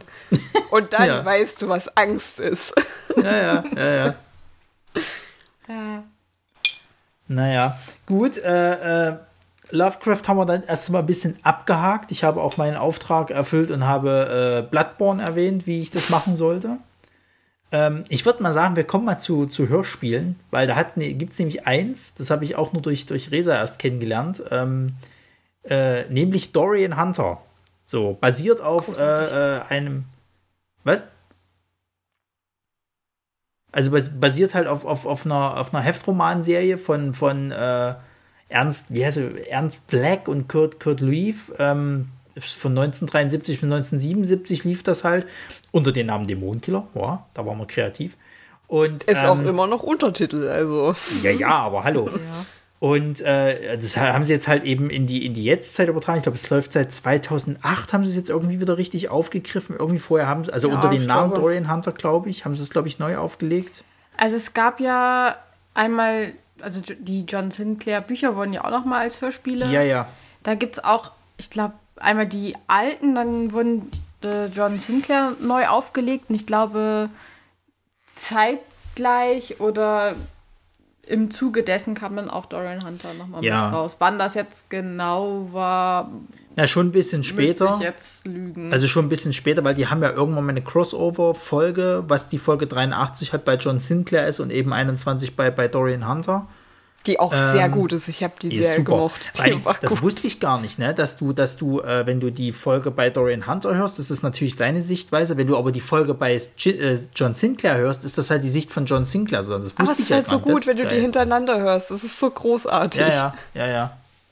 Naja, worum geht's? Also es geht halt äh, tatsächlich um äh, Dorian Hunter, der halt äh, für, oh Gott, was ist das? Ist das Scotland Yard, ja, ne? Ja. War am Anfang Obwohl, war nee, er doch, Quatsch. a- am Moment. Anfang war er doch nur einfach Journalist. Ja, ich bin oder auch der Meinung, der war am. Anfang Journalist, ist in dieses komische äh, Schloss eingeladen worden halt. Mhm. Und äh, dann kam ja raus, dass er quasi halt zu diesen acht, zu diesen acht Kindern gehörte, quasi die von, oh, wie heißt der, Asmodi? Ja. Ja. Äh, äh, äh, Also er gehört zur schwarzen Familie. Ja, ja, exakt so. Und ähm, haben halt alle besondere Fähigkeiten. Also der eine ist irgendwie, glaube ich, so, so eine Art Ghoul, der andere ist ein Werwolf. Was gab's noch? Vampire gab es, glaube ich, auch Ja. irgendwie, war einer mit drin. Ja, quasi von, sagen. von jeder Gestalt mal. einer. Ja, ja, Er arbeitet übrigens für den Secret Service. John Das Sinclair arbeitet für Scotland Yard. genau. Ja, aber ich glaube, Dorian Hunter wird, äh, gehört erst zum Secret Service, nachdem er da in diese Ja. Schwarzfamilie eigentlich aufgenommen und gleich wieder rausgeschmissen Ja, also so es, etwa. es dauert dann eine Weile. Also ich glaube, wann fängt das an? Das ist ja erstmal so der ein dritten bisschen Folge oder irgendwie quasi sowas. erst so ein bisschen Freiberufler und irgendwie so angeworben und irgendwann später dann, glaube ich, voll. Aber Ja. das. Ja, und im Endeffekt ist es halt sein Kampf gegen die schwarze Familie. Irgendwann äh, wird natürlich Asmodi halt besiegt, dann, dann ist es halt, also es, es sind dann tatsächlich irgendwie immer wie so, ich will jetzt nicht sagen Staffeln, aber es gibt dann halt immer mal wieder einen neuen Übergegner. Ähm, es gibt halt so ein paar Charaktere, die tauchen immer wieder auf, wie zum Beispiel der Olivaro. Bei dem bin ich immer noch nicht so ganz klar, was der jetzt nur eigentlich ist. Ist er ein Wie weit, wie weit Ist bist du denn jetzt eigentlich? Immer noch nicht, weil ich bin immer gerade so Oh. bei der 40 oder so. Also Ich ich, ich habe noch ein bisschen was Folge vor gehört. mir. So, und ähm, du hast halt, das Ding ist halt bei ihm, dass, dass äh, äh, er natürlich dann auch halt Verbündete mit ranholt. Also er hat dann diese Kokozamis, die aus der schwarzen Familie quasi rausgeworfen wird. Die ist ursprünglich eigentlich eigentlich sie ist eine Hexe. Mhm. Und ähm, du hast dann halt natürlich die Leute vom Secret Service, also Chapman, das ist halt ein Typ, der wurde dann als eine kleine Puppe irgendwie scheinbar verwandelt oder so als Kleinwüchse, weiß ich nicht genau. Na, Ich er glaube, so wurde eine Puppe, verwandelt in, in äh, der Puppenmacher, das war, glaube ich, Folge 4 oder Genau. so. Ne? Ja, ja. Ganz Und äh, ja, und sie haben ihn bis heute nicht wieder groß bekommen. Ist auch nicht schlimm. Der halt macht ja, also macht ja auch so ja, ja, Spaß. oder so eine kleine Quietschestimme. Ja. Ja, und dann hast du noch Cohen. Cohen finde ich auch super. Das ist halt auch ein Agent vom Secret Service. Sozusagen. Der Und hat, Philipp. Philipp ist auch wichtig. Ja. das ist der, der. Äh, Hermaphrodit. Hermaphrodit. Genau, der Hermaphrodit, ja. Äh, nee, von Cohen, das weiß ich noch, da gab es eine Folge, die fand ich richtig geil und zwar ging es da irgendwie um Zombies und das ist dann wie so ein, so ein, so ein, so ein Zombie-Action-Film, wo er dann irgendwie mit Maschinengewehr und Co. rumsteht und halt alles niederballert, was er da findet. Das ist, ich glaube, es geht in der ganzen Folge auch nur um ihn irgendwie. Ja. Das Ähm, mag ich aber auch. Also, sie haben zwischendurch immer mal Folgen, wo es gar nicht direkt um Dorian Hunter geht, sondern Ja, ja. du hast so eine Folge, die geht nur um Coco und manchmal um, um Jeff Parker, also sein, sein äh, Freund oder so einfach die, die nicht, der kommt dann irgendwann mal kurz vor, aber ansonsten immer mal so im Telefonat. Aber das mag ich auch. Es gibt halt immer so, so kleine Side-Stories, die aber auch alle gut sind. Und ich meine, bei den Heftreihen ist es ja auch so, also es gibt ja noch ähm, das Haus Zames, glaube ich. Das ist ja auch nochmal jetzt eine eigenständige Heftreihe, die sich nur mit dieser Zames-Familie beschäftigt. Naja. Ja, was ich halt interessant fand, also die erste Folge hat mich natürlich schon da gehabt. Das geht ja los, der kommt halt da an mit seiner Ehefrau und wird von so einem Buckligen. Ich stelle mir im Geist vor, es ist ein Buckliger. Ja, ist er, Equinus ist, Ja. ja, Auch liebevoll Buck genannt. ja. ähm, der halt, ich, ich bin der Meinung, der wird von irgendeinem bekannten deutschen Schauspieler gespielt hier. Ich, wie, wie heißt er hier, von, von der auch bei das, das Boot mitgespielt hat? Ah, haben scheiße, so ich weiß es nicht, äh, weiß es nicht mehr. Aber ähm, der, der, also ich bin der Meinung, dass er von ihm gesprochen wird. Ich habe aber nichts gefunden gehabt, dass es halt auch so stimmt, sozusagen. Aber äh, Equinox taucht ja leider gar nicht mehr so oft auf, was ich schade fand. Also Wuck taucht ja, glaube ich, bloß in, den, in der ersten und zweiten Folge auf. Der taucht Der später nochmal auf. Gott sei Aber, da, aber, aber nicht, nicht, nicht mehr so präsent, leider. Ja, also, also ähm, du erfährst natürlich dann auch, auch dadurch halt so ein bisschen was von der Vergangenheit. Das ist, ist, ist ja nicht einfach nur damit getan, dass Dorian Hunter halt Dorian Hunter ist, sondern der hat halt wie so eine Art Reinkarnation quasi immer wieder und nimmt dann die Erinnerungen quasi aus seiner vorherkindlichen Reinkarnation immer mit. So. Und dann wird halt immer so aus verschiedenen Zeitepochen erzählt, was er da erlebt hat und dass er dann so schon immer mal mit der schwarzen Familie äh, zu tun hatte und diesen Kampf halt auf ewig fortführt. Das ist, glaube ich, wie so eine Art Fluch oder Zauber. Der, glaube ich, mal irgendwie in, in, in seiner ersten äh, Inkarnation hatte er, glaube ich, ähm, um ewiges Leben äh, gebetet oder, oder, oder seine Seele für ewiges Leben irgendwie aufgeben oder was auch immer. Und dadurch wird er jetzt halt immer wieder reinkarniert und äh, kämpft sozusagen immer wieder gegen die schwarze Familie halt so. Die, und, na, er äh, wollte, er wollte, glaube ich, Macht und ewiges Leben und die versuchen, also Hammond hat es versucht, so ein bisschen anzuhängen und natürlich, wie es ist, wenn du Geschäfte mit dem Teufel machst, du kriegst nichts ja, ja. umsonst. Natürlich. Und ich glaube, er sollte seine Frau und seine Kinder opfern dafür halt. Ja, irgendwie war da was, und ja. er hat versucht, den Teufel auszutricksen und naja, ist halt völlig überraschend nach hinten losgegangen. Und ja. naja, das ist jetzt also so ein bisschen das Problem. History. Naja. Ja, und, und, und, und wie gesagt, also was ich halt mag, ich, ich meine, es ist halt ein Hörspiel. Das lebt halt natürlich von den Synchronsprechern und die machen halt echt einen geilen Job. So, dann hast du immer zwischendrin noch äh, so Musikeinlagen oder, oder, oder halt, sag ich mal, so, so, so, so Übergänge kannst du halt sagen, die sie halt musikalisch untermauert haben. Du hast natürlich halt eh Geräuschkulisse und so weiter und so fort. Manchmal muss ich sagen, ist es mir ein bisschen zu hektisch. Da bin ich, weiß mhm. ich gerade nicht, was passiert jetzt gerade. Aber du kannst eigentlich grundlegend, finde ich, der, der Reihe gut folgen. Und ich finde, die hat teilweise auch echt gruselige Momente tatsächlich. Ja. Ist halt wahnsinnig gut produziert. Also ich ja. höre ja äh, sehr viele Hörspiele ich höre leider auch manchmal viel Müll und denke mir dann so, pff, ja, okay.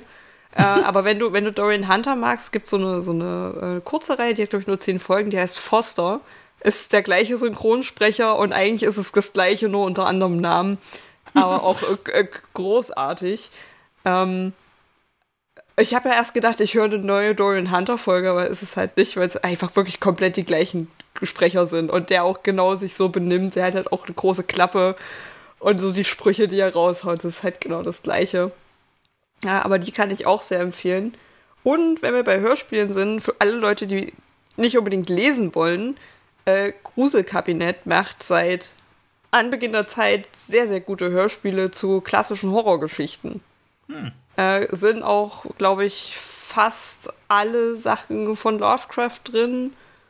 Ähm, auch so Klassiker, ja, Dracula ist natürlich auch drin, aber auch so, so unbekanntere Sachen sind auch manchmal deutsche Sachen dabei, was ich ganz spannend finde, ist manchmal wirklich literarische Werke, manchmal sind es nur Kurzgeschichten, manchmal sind es Sagen, die haben zum Beispiel ähm, Krabbert auch als, als Hörspiel rausgebracht, was ja eigentlich nur eine deutsche Sage ist. Ja, ich wollte ähm, ich wollt wir reden noch, bitte nicht ich über hab, das, was bin schon die ganze Zeit am überlegen, ob man Krabbert nicht auch so im Horror irgendwo mit ja. an was ist, denn, was ist denn Krabbert? Ähm, das ist. Das ist ein. Das ist ein Kinderbuch von. Wie heißt der? Ortfried. Ortfried Preußler. Genau. Also es geht an sich um einen Jungen und äh, dessen Brüder, die in Krähen verwandelt werden. Nicht ganz. Also es, es, ist, es ist lange her, dass ich es gelesen habe. es, ist, es ist eigentlich im Ursprung eine sorbische Sage. Hm. Und äh, es geht halt um Krabbert, also der Junge, der ähm, auszieht, um äh, Geld zu verdienen, natürlich aus seinem Elternhaus, weil er kommt halt aus ärmlichen Verhältnissen und trifft äh, in, in Schwarzkolm, also in dem Ort, auf die schwarze Mühle, über die natürlich gesagt wird, ja, geht er nicht hin und äh, der Müllermeister ist mit dem Teufel im Bunde, also es geht da nicht so mit rechten Dingen zu. Und ähm, ihm wird aber gesagt, so, du kannst dort arbeiten und du lernst auch Zauberei. So, aber du musst dir halt bewusst sein, dann gehörst du hier halt dazu und kommst dir halt nicht mehr raus. So, muss halt einen Pakt abschließen, das macht er auch. Es ist aber so, also es dürfen nur maximal zwölf Jungen in dieser Mühle arbeiten und der Meister, damit es 13 sind, huhu, 13. Ähm, und sobald ein neuer dazukommt, muss einer der älteren Gesellen sterben. So, dann wird er halt quasi äh, vom Meister zum Duell herausgefordert und naja, 90% sterben halt einfach, weil hm, den Meister kann halt keiner besiegen. Und das Ganze dreht sich halt darum, dass Krabbert, ähm, also er lernt dort einen, einen anderen Jungen kennen, der sein bester Freund wird, der wird vom Meister getötet und dann möchte er natürlich den Meister besiegen, um nicht seinen Platz einzunehmen, aber um diese Mühle, also um die, die Jungen, die anderen, die da drin sind, halt freizumachen. Und es ist halt schon ziemlich düster. Ich meine, es sterben wahnsinnig viele Menschen da drin. Ähm, und also es gibt da relativ viele Sagen, die aufeinander aufbauen. Und Ottfried Preußler hat halt damals ein, wie eine Art Kinderbuch, also er hat es ein bisschen ent, äh, entgruselt, sag ich mal, Mhm. und hat äh, ein Kinderbuch daraus gemacht, was ja auch hundertmal verfilmt wurde und hast du nicht gesehen. Ich wollte es gerade sagen, weil Krabbert, das sagt mir, als ob das irgendwie so ein deutscher Film war, der äh, vor ein paar wurde Jahren. verfilmt, Ja. auch mit, mit Robert Stadlow hat er, glaube ich, auch mitgespielt. Ja, ja, ja, ja. Ich meine, es wird auch mehrfach verfilmt. Das Buch ist ja jetzt auch Ähm. Ja, ja. schon älter. Ewig also wir, alt. wir haben auch eine Version da hinten stehen. Und es gibt, äh, bitte macht nie den Fehler, äh, die, es gibt eine Hörbuchversion, gelesen von Ottfried Preußler selber. Und ich bin ja eigentlich großer Fan davon, wenn Autoren und Autorinnen ihre Bücher selber lesen. Macht's nicht. Es war das Schlimmste, was ich mir angetan habe. Dieser Mann hatte absolut keinen Bock, das zu lesen, was er da geschrieben hat. Keine Betonung, Satzzeichen, was ist das? Und es, es, war, es war schlimm. Es war einfach schlimm. Also hört euch vielleicht echt lieber die Hörspielversion vom Gruselkabinett an. Die ist sehr gut produziert und sehr gut gemacht. Aber bitte hört euch nicht das Hörbuch an, es wird alles kaputt machen. war wirklich nicht gut. Gut, Aber ja, das- sagen, Ist halt ein gutes Beispiel dafür, wie Sagen halt doch relativ gruselig sein können. Gut, dann würde ich sagen, kommen wir zum letzten Punkt heute auf der Liste, nämlich Mangas, weil da gibt es nämlich auch ordentlich was. Äh, nämlich einen, äh, namentlich, wie heißt er gleich? Äh, Junji Ito. Ja. Äh, viele werden halt wahrscheinlich mit ihm Uzumaki halt eben äh, äh, in Verbindung bringen. Nein, nicht Naruto, sondern das Horror-Ding dazu. Ja, die Geschichte der Kringel. Ja, ja. Ja. Also wirklich, wo ich damals das erste Mal von dem mitgekriegt habe, ne, habe ich mir halt auch so, ich wusste halt japanischer Horror, das ist halt eh immer eklig so, ne? Ich bin ja auch äh, äh, äh, großer Fan davon, äh, mich hinter das Kissen zu verstecken, wenn irgendwie The Ring oder The Grudge irgendwie hier reingeworfen wird. Also meistens eher die Remakes, weil die japanischen sind tatsächlich nicht so geil. Also Ringo ist eine ziemliche Schlaftablette.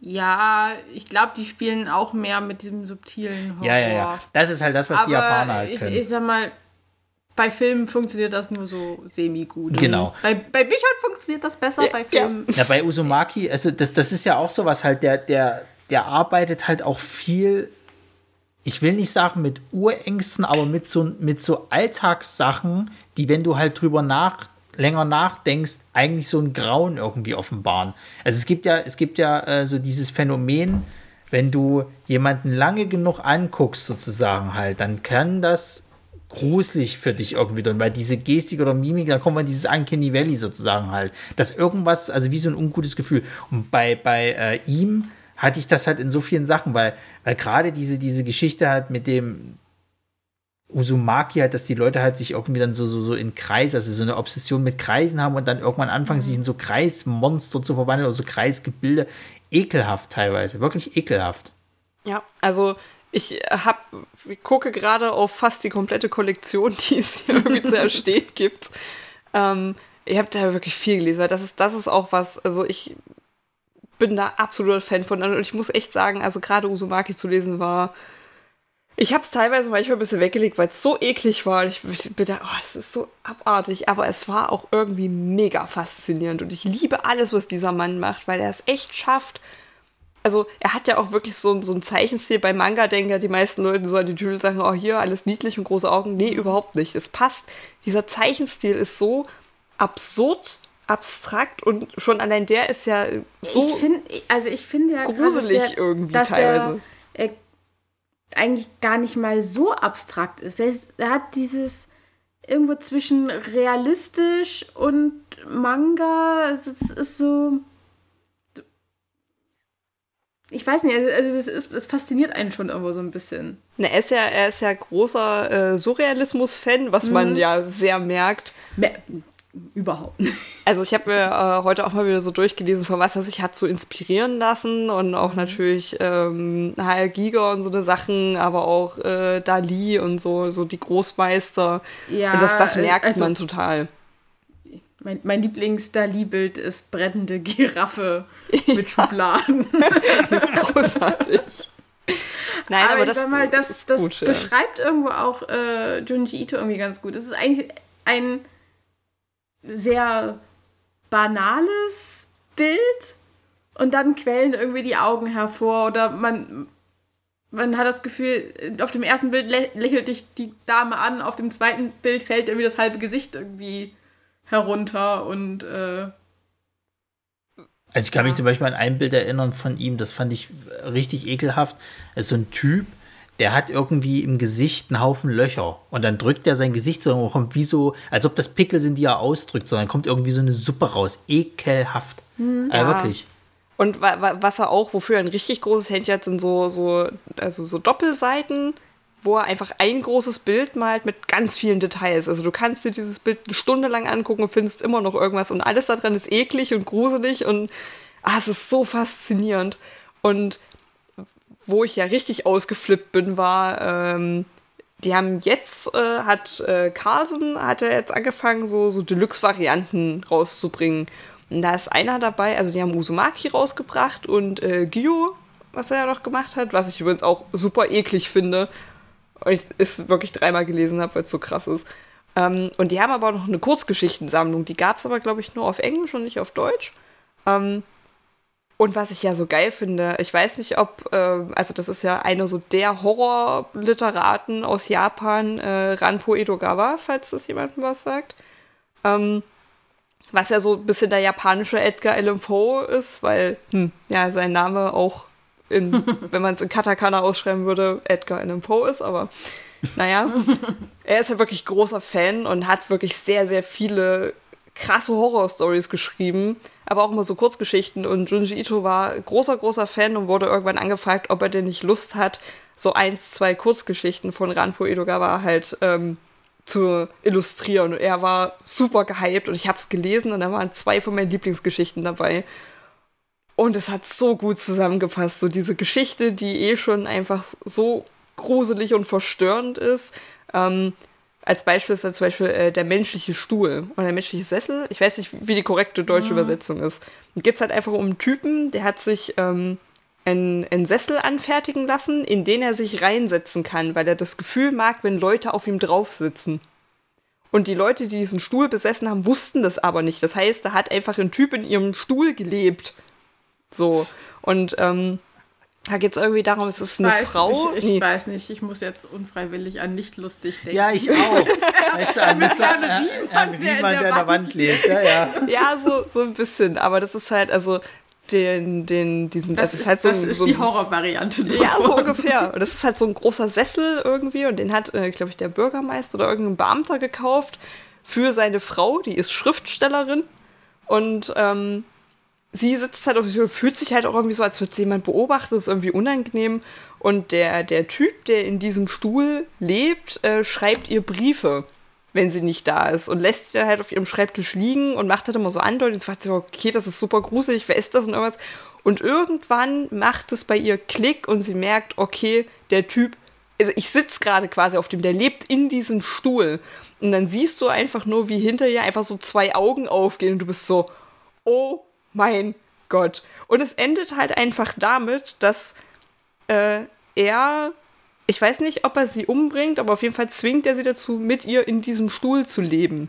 Und es, äh, also es wird halt später, wird irgendwann dieser Stuhl geöffnet, diese, diese Rückwand so. Und dann siehst du halt einfach nur, wie er da sitzt und ähm, sie quasi auf seinem Schoß sitzt, beide natürlich komplett mumifiziert, weil seit wahrscheinlich 100 Jahren tot so. Ah, das ist so unfassbar gruselig. Also ich habe das gelesen damals und dachte mir schon so, wow, okay, es ist einfach anders. Und dann habe ich halt jetzt mit dieser Geschichtensammlung, ich, war, ich mich so gefreut, dass sie da drin ist, weil das ist so, das war die perfekte Kombination aus dieser wirklich weirden und teilweise echt abgefahrenen Geschichte und Junji Ito. Und ich dachte mir, es besser geht's einfach nicht mehr. Und es ist so unangenehm beim Lesen. Also wenn du das liest, ist es wirklich einfach unangenehm. Aber ich mag das so sehr. Und der Mann kann einfach alles gruselig und eklig machen. Ich Liebe Ja, das.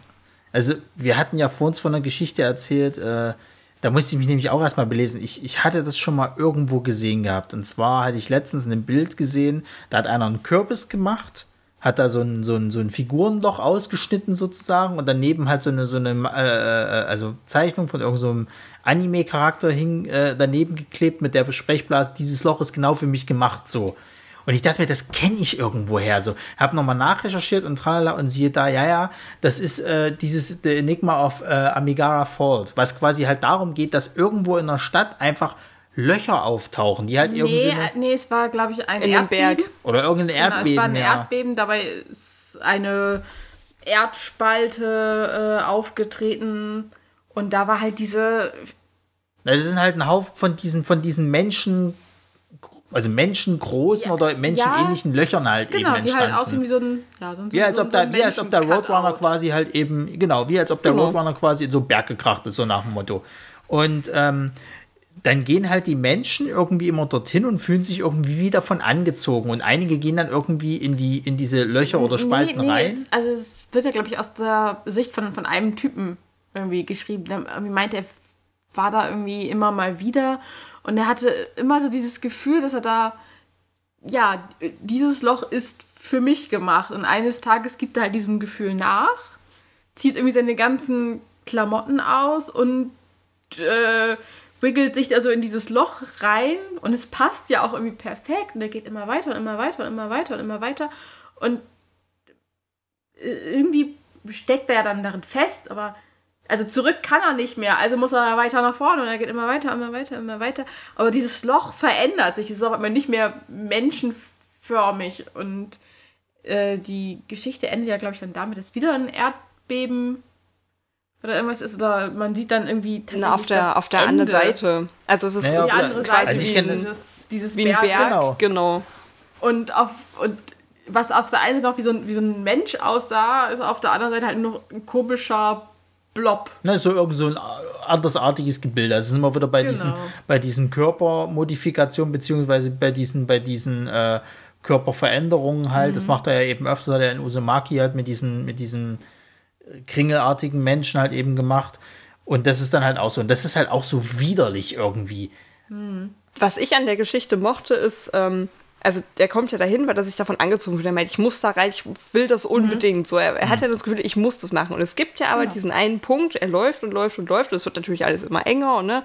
Und irgendwann wacht er quasi so kurz auf, denkt sich, okay, scheiße, das war keine gute Idee, ich will zurück und merkt dann, es geht nicht.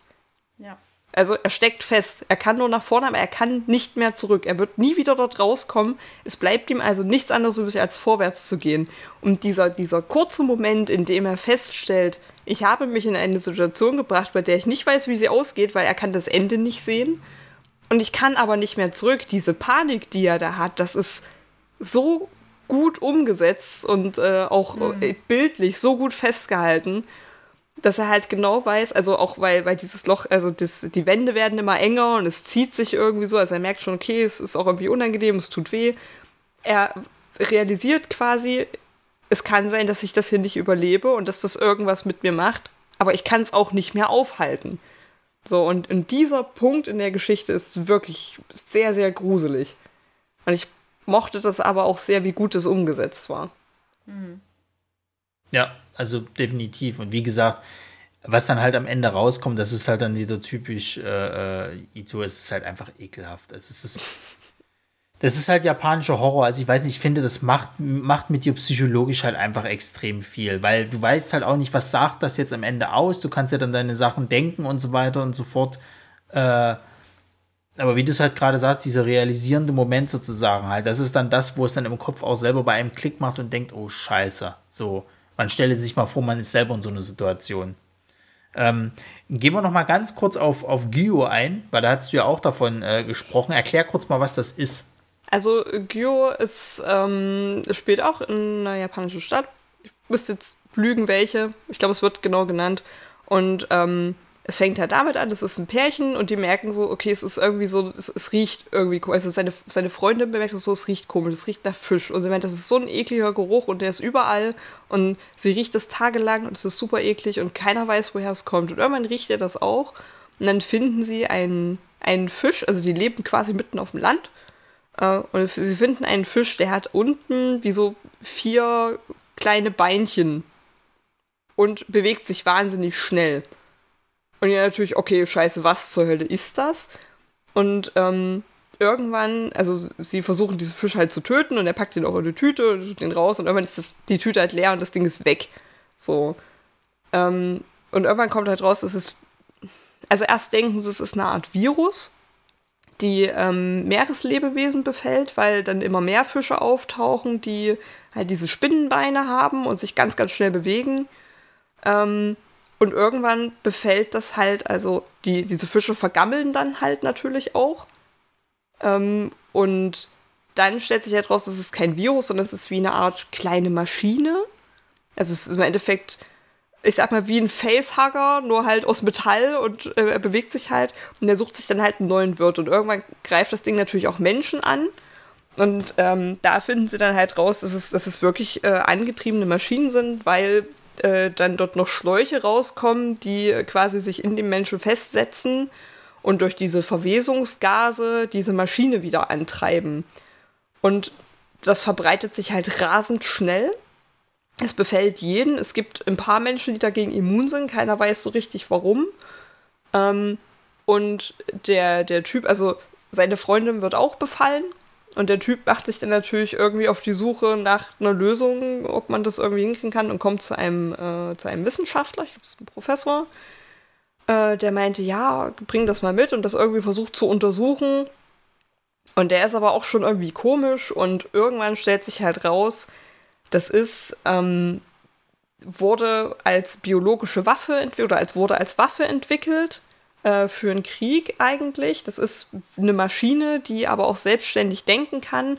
Und die sucht sich halt einen Wirt und durch diese Verwesungsgase wird die angetrieben. Und die sollte quasi den Feind überrennen.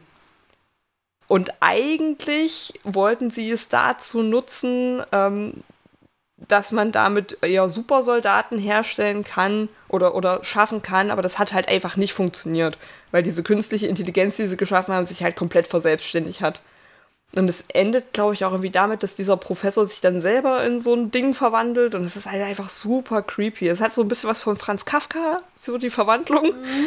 Ähm, er wird halt im Endeffekt irgendwann zu so einem großen Ding, also er ist dann halt auch irgendwie so, so Luftschiff groß und versucht das dann halt irgendwie in der Stadt zu verteilen. Und das ist halt so krank einfach. Und ich weiß aber leider nicht mehr, wie es endet. Aber ich weiß, dass der Typ zum Beispiel immun dagegen ist als einziger. Gefühlt. Also er fällt halt irgendwann mal in so ein, ja, wie so eine Art Teich, wo halt diese ganzen Viecher irgendwie rumschwimmen, die ziehen ihn da halt raus und ihm ist halt nichts passiert. Ähm, ja, aber das fand ich halt auch krass. Und das ist einfach dieser, dieser, dieser Wandel von diesem Professor, der ihm eigentlich helfen soll, der so der Good Guy ist. Und dann wird er halt, also mit jedes Mal, dass die aufeinandertreffen, verändert sich sein Gesicht irgendwie und er wird irgendwie ein bisschen dunkler und grauer und sein Gesicht wird so ein bisschen ausdruckslos und du merkst schon irgendwie, irgendwas stimmt doch mit dem nicht. Dann verliert er, glaube ich, irgendwann einen Arm. Kommt dann später raus, den hat er halt verloren, als so eine Maschine ihn angegriffen hat. Ähm, und er eigentlich nur testen wollte, ob das mit jedem Körperteil geht, irgendwie so. Und hat er dabei seinen Arm verloren. Irgendwann hat er sich dann halt, also konnte er dem Drang nicht mehr wieder zu stehen, irgendwie zu gucken, ob er das nicht für sich selber brauchen kann und irgendwie eine Macht rausziehen kann. Hat sich dann halt selber mit so einem Ding irgendwie infiziert.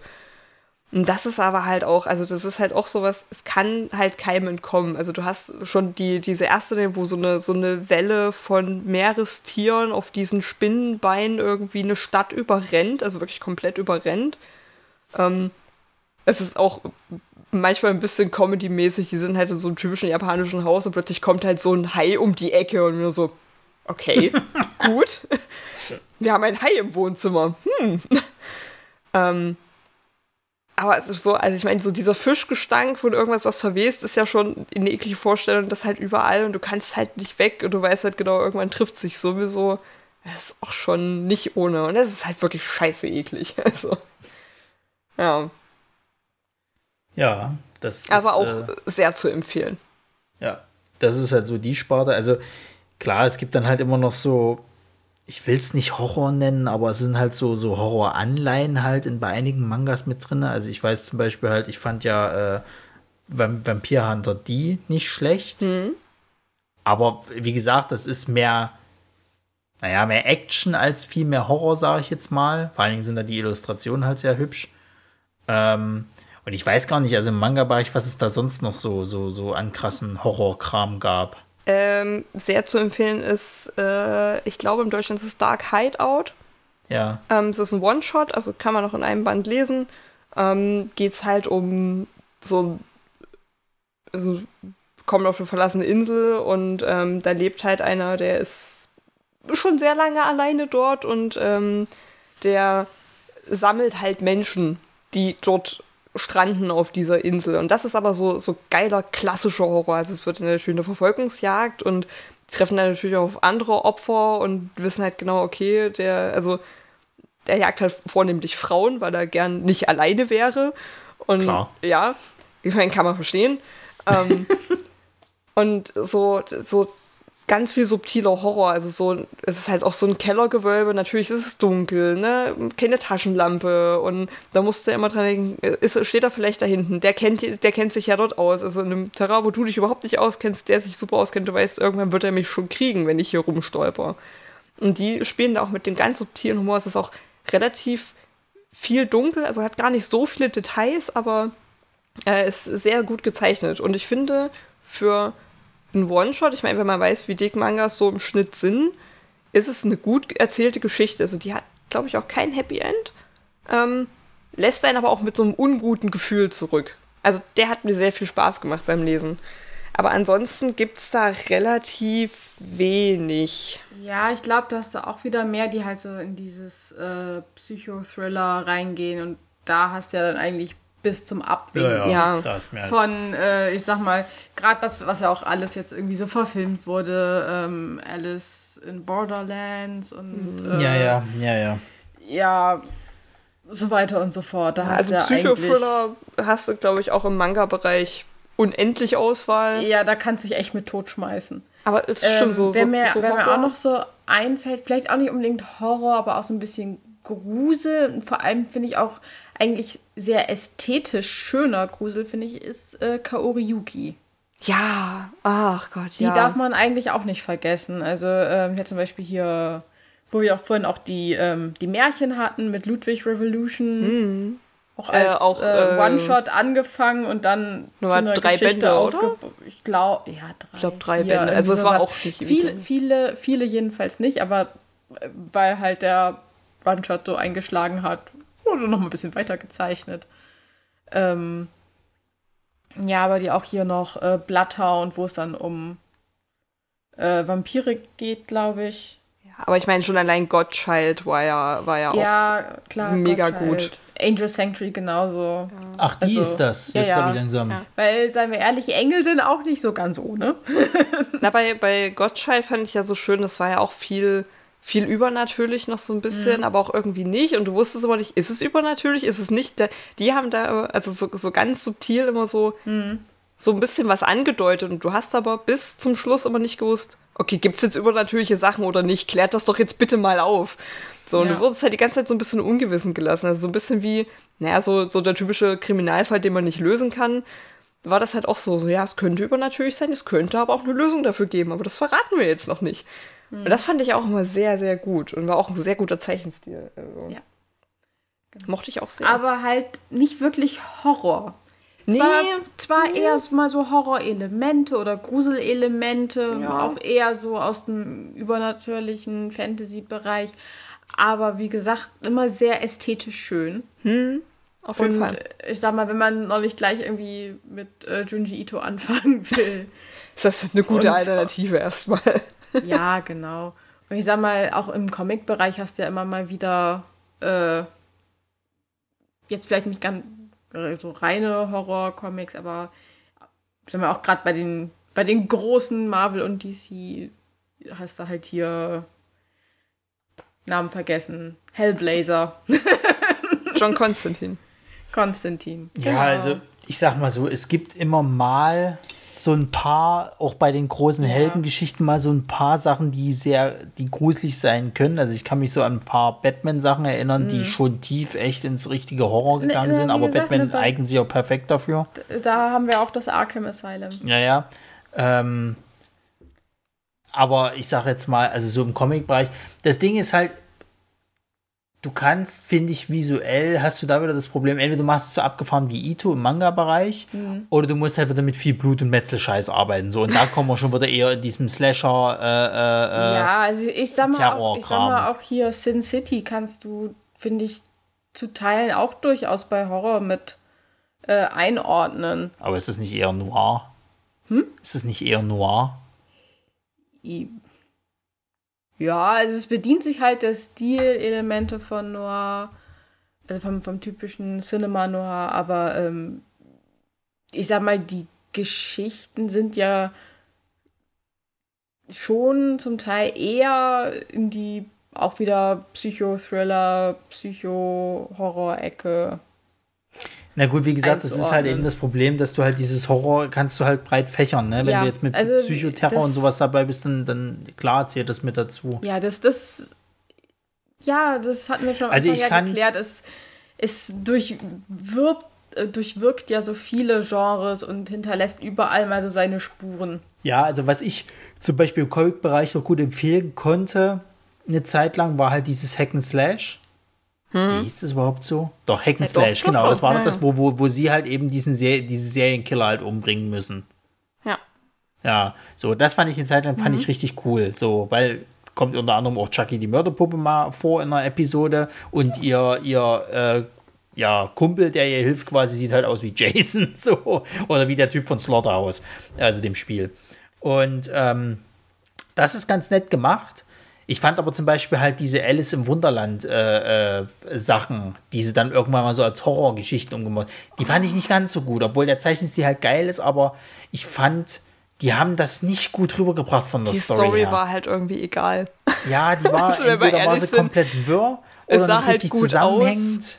So, es Es sah war halt halt dieser schön aus, aber, ne? aber Es die halt Story mehr war darum, so dass, egal. Dass, ja, ja, es ging halt wirklich mehr darum, dass die, dass die äh, Mädels halt äh, hübsch aussahen und dementsprechend sich präsentiert haben.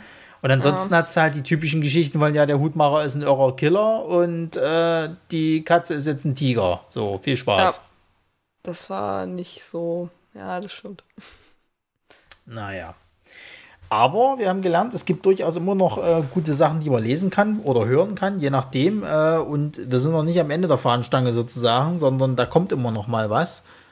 Äh, ich glaube, man muss einfach die Augen offen, offen halten. Also du kannst wahrscheinlich heutzutage, findest du schon irgendwelche Autoren, die Ja. gut im Horror mit dabei sind. Aber du musst halt schon suchen, glaube ich. Es ist jetzt halt nicht so wie, da wirft der x-beliebigste Autor den, den 100. Fantasy-Roman hinterher, sondern ich glaube, Horror ist in der Literatur nicht mehr ganz so stark vertreten. Das muss man halt können. Und ich finde, Ja, ja.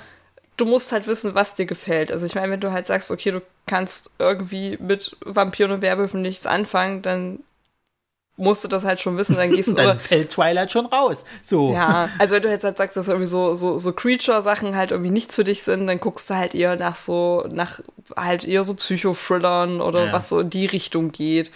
So, das muss man, glaube ich, schon wissen, weil man kann meistens nur entweder oder haben. Ähm, aber und- da was zu finden, es ist vielleicht mit ein bisschen Arbeit verbunden, aber Mhm. ich glaube, schwer ist es nicht. Nee, und wie gesagt, wir haben ja. Das, das größte Problem ist, glaube ich, eher, dass, dass du in vielen Dingen halt Horrorelemente findest, aber dann halt kein Buch hast, was nur Horror ist. Ja. Deswegen, äh, wenn ihr Tipps habt, immer her damit. Äh, Schreibt es in die Kommentare. Ich mache bestimmt auch nochmal so eine Instagram-Umfrage. Da wird bestimmt wieder ein bisschen was dabei sein. Und äh, ja, ansonsten sage ich erstmal herzlichen Dank, äh, Resa. Herzlichen Dank, Marisa. Gerne. Und beim nächsten Mal geht es dann um äh, Vampire versus Zombies. Nächste Woche. Da werde ich dann erklären, warum ich Zombies langsam nicht mehr sehen kann. Also langsam ist gut, ich kann sie nicht mehr sehen. Und äh, wir reden auch über mehr als nur über Twilight, weil Arschlecken. Mal gucken, Ähm, ob wir überhaupt über Twilight reden. wir werden es wahrscheinlich kurz erwähnen müssen, weil diese Glitzer, ach Gott, nee. Naja, vielleicht ist auch daher Kummer wieder da, wir wissen es noch nicht, oder er ist auch wieder zu Tisch, schauen wir mal. Ansonsten äh, liken, äh, äh, teilen, weitererzählen, wie auch immer. Wir müssen es erzählen. und äh, ja, ansonsten noch einen schönen Oktober und bis zum nächsten Mal. Tschüss. Tschüss.